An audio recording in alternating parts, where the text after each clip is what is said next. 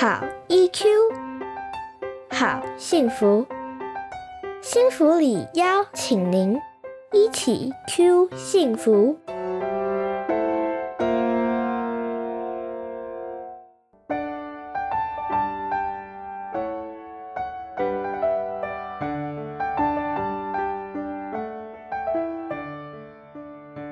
嗨，各位一起 Q 幸福频道的观众朋友们，大家好，我是这一系列节目的主持人，也是临床心理师骆玉芬。一起 Q 幸福频道是由幸福里情绪教育推广协会所经营，由协会中的专业讲师与大家分享情绪教育相关的内容，陪大家找到生活中的好 EQ。今天呢，在节目中我们再次邀请到的是黄怡珊临床心理师。嗨，怡珊。Hello，玉芬好，各位听众好。他呢，除了是幸福里的专业讲师之外，也是 IEQ 爱互动心理师团队以及麦凯尔心理治疗所的临床心理师。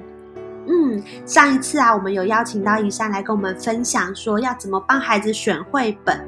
那因为绘本这个主题呢，真的是太多家长都很想听，很想多知道，所以呢，我们今天加码再度要邀请到怡珊来继续跟我们谈一谈绘本这件事情。以上你常被问到关于绘本的事情啊，你常被问到什么啊？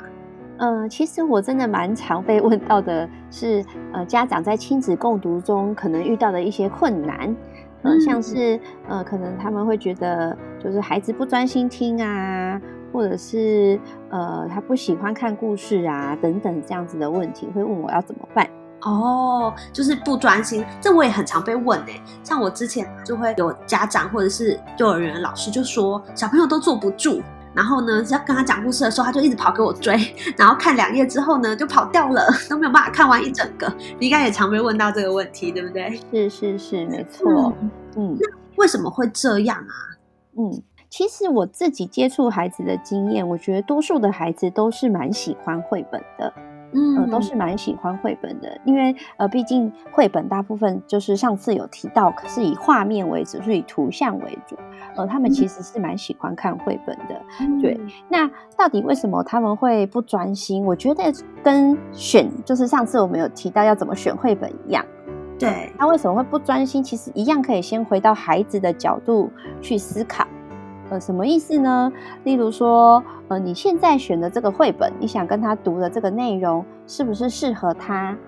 嗯，是不是适合他？他有兴趣吗？或者是适合他的年纪吗？嗯，会不会这个内容的长度太长？例如说，可能比较小的孩子，他可能都还在探索书，他可能还在翻翻书，或者是他可能会喜欢玩一些操作性的书。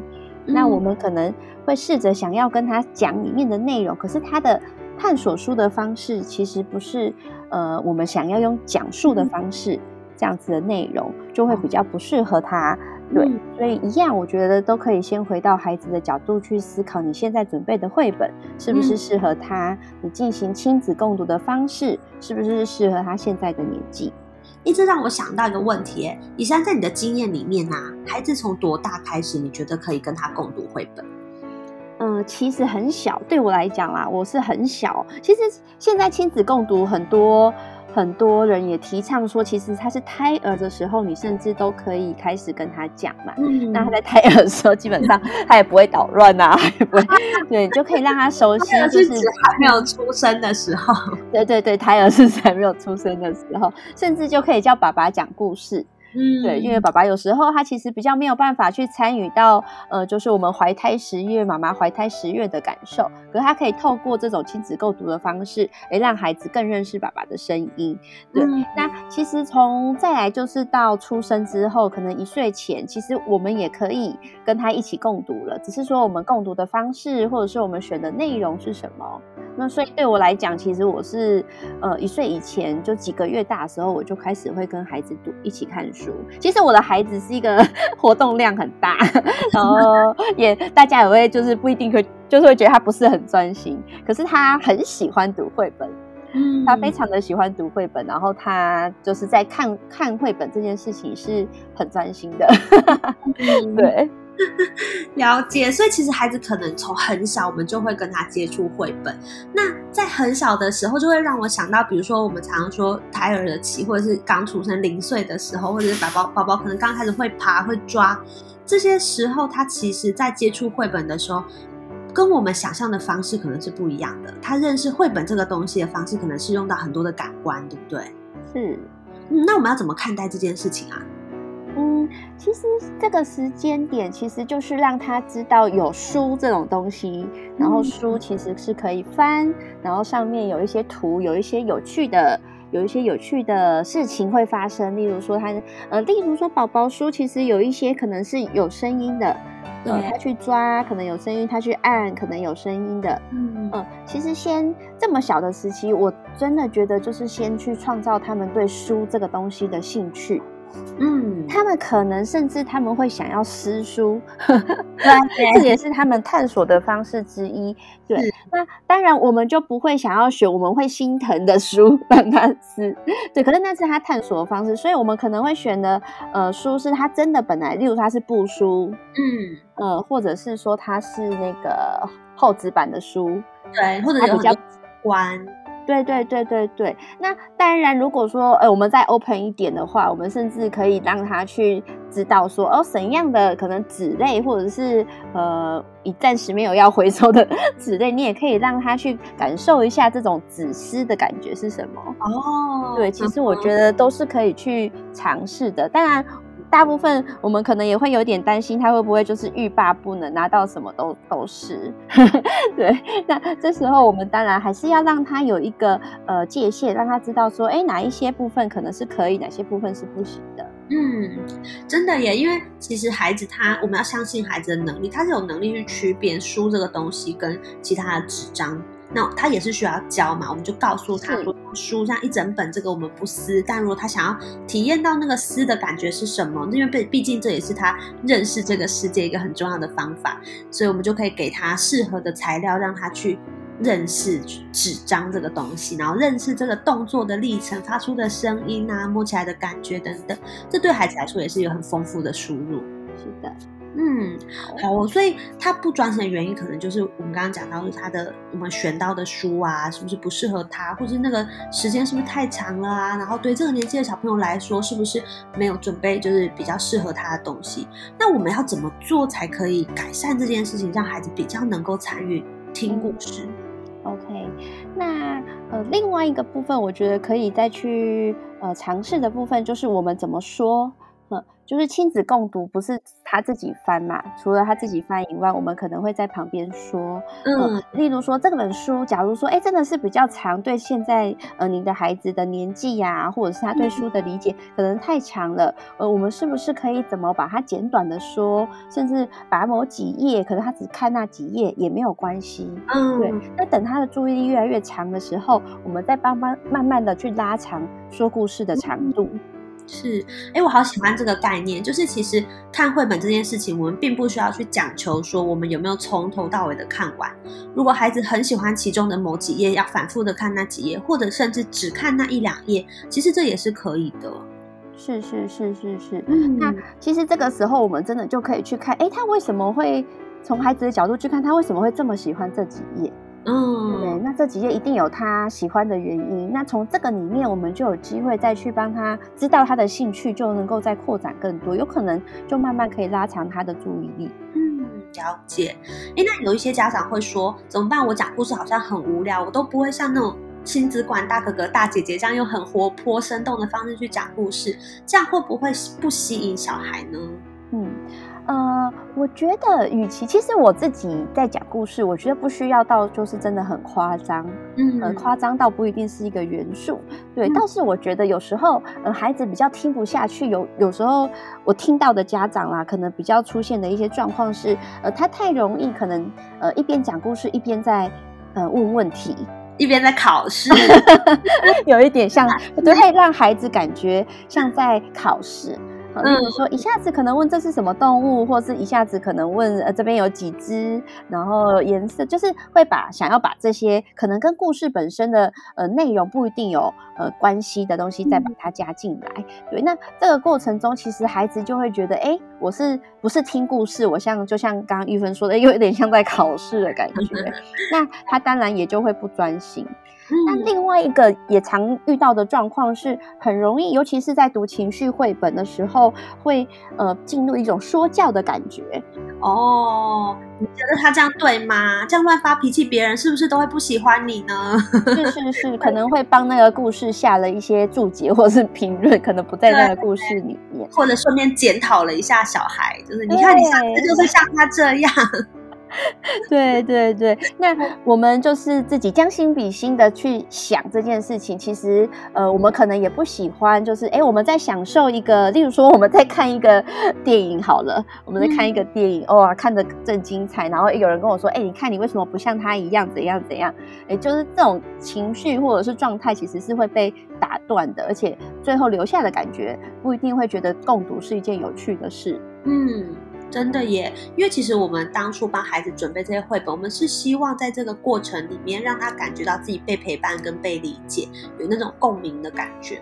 可是如果我们讲的方式比较像让他觉得自己好像一直在被教，然后被教训的话，或是被考试的话，那他其实就失去跟这个绘本的其中内容的连接了。嗯，没有错，没有错，对。这让我想到，我就是之前会跟家长讲说，其实我们是在读绘本，我们不要把绘本当课本，我们不是用绘本来就是上课教孩子这些东西。那我之前还有听到，就是有妈妈说，她会一边讲绘本，一边考它里面这些动物的英文 说。其实如果孩子是有兴趣的，我觉得就无妨。可是如果孩子他就是他没有这个兴趣，那他就会觉得是抽抽开的了，逃走这样。对对对，哎，真的很重要，就是再一样再度的回到孩子的立场去看，就是他如果自己本来就很喜欢英文，自己抱着书一直去问你说，那这个是什么，那个是什么，那这样就无妨。可是如果他其实没有兴趣的话，我们也不要硬强加这些东西在里面。是的，是的，是的。所以呃，有时候我会给家长一个观念，就是也是不要过量，嗯嗯，就是不要。呃，例如说，我们可能写平量，可能有的有的可能就哎，想要一次练习很多，一次看很多，嗯，然后把这个概念就是想要给孩子，对。可是有时候，其实尤其是如果回到上上次我们讨论的，就是情绪的概念，它是随时都在学习的，随时都有一些学习的机会。每一本绘本也有他学习的机会，可是不需要就是一次给他就是很多很多的量，其实他们也没有办法消化。了解，哎，那在你陪孩子讲故事的过程里，有没有遇过哪些类型的绘本？你觉得是讲起来蛮有挑战性的？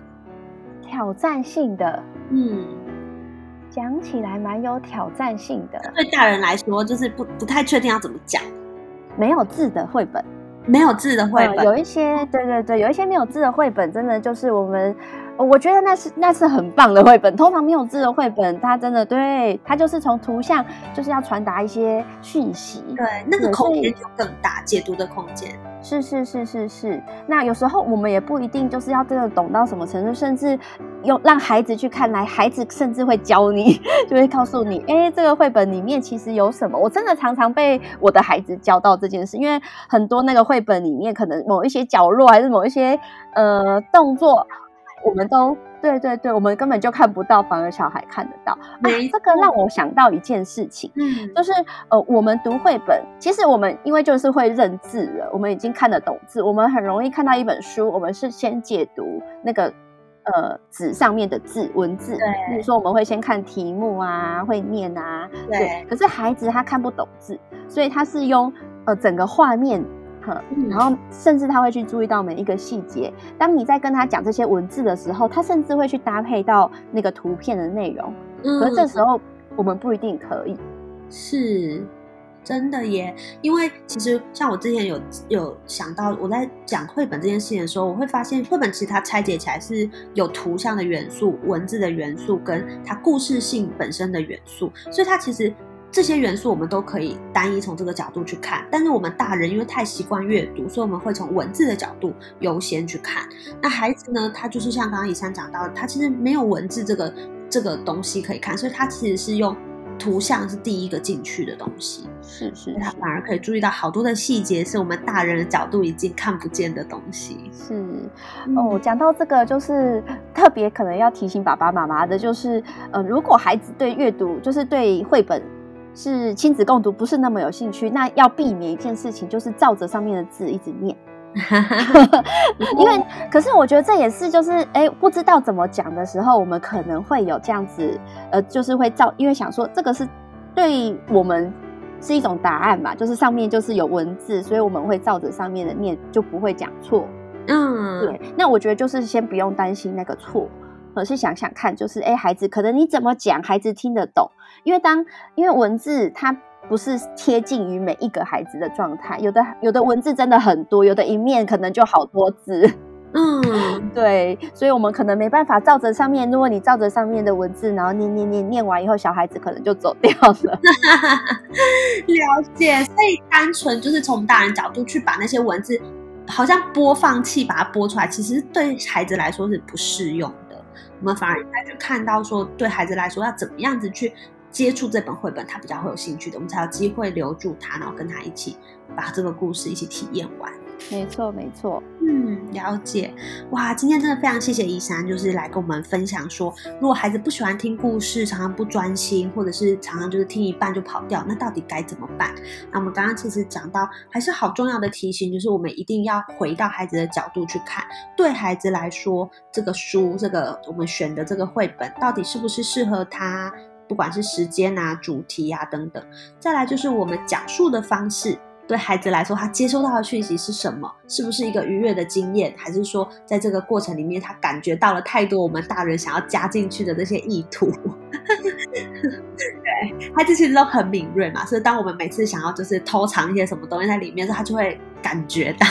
是，对，所以其实我自己的经验也是很类似的，其实就是回到那种很纯粹，我并不是为了。为了什么特定的目的而想要教他，然后才去跟他读，而是说绘本读绘本这件事，我本来就很喜欢跟他一起做，所以他自己在这个过程里面惊喜的发现一些东西的时候，我也跟着他觉得很惊喜。那这个经验对我来说，自己就非常的享受。是是是，嗯，好，那我们今天就是。分享到这边，那如果大家喜欢我们关于绘本的主题，或者你还有其他想听的主题的话，都欢迎留言跟我们说。那如果大家很喜欢宜山心理师的话，也欢迎敲碗让我们知道，我们之后就再邀请他来上节目。那宜山心理师呢，他其实对儿童啊，还有对青少年啊，还有对自闭症小朋友啊，还有对很多情绪教育的部分、绘本的部分都有很多的认识。所以大家如果对这几个领域有兴趣的话，都可以让我们知道。那喜欢我们的节目的话，记得要锁定我们每个礼拜的更新哦。那么今天就分享到这边，拜拜。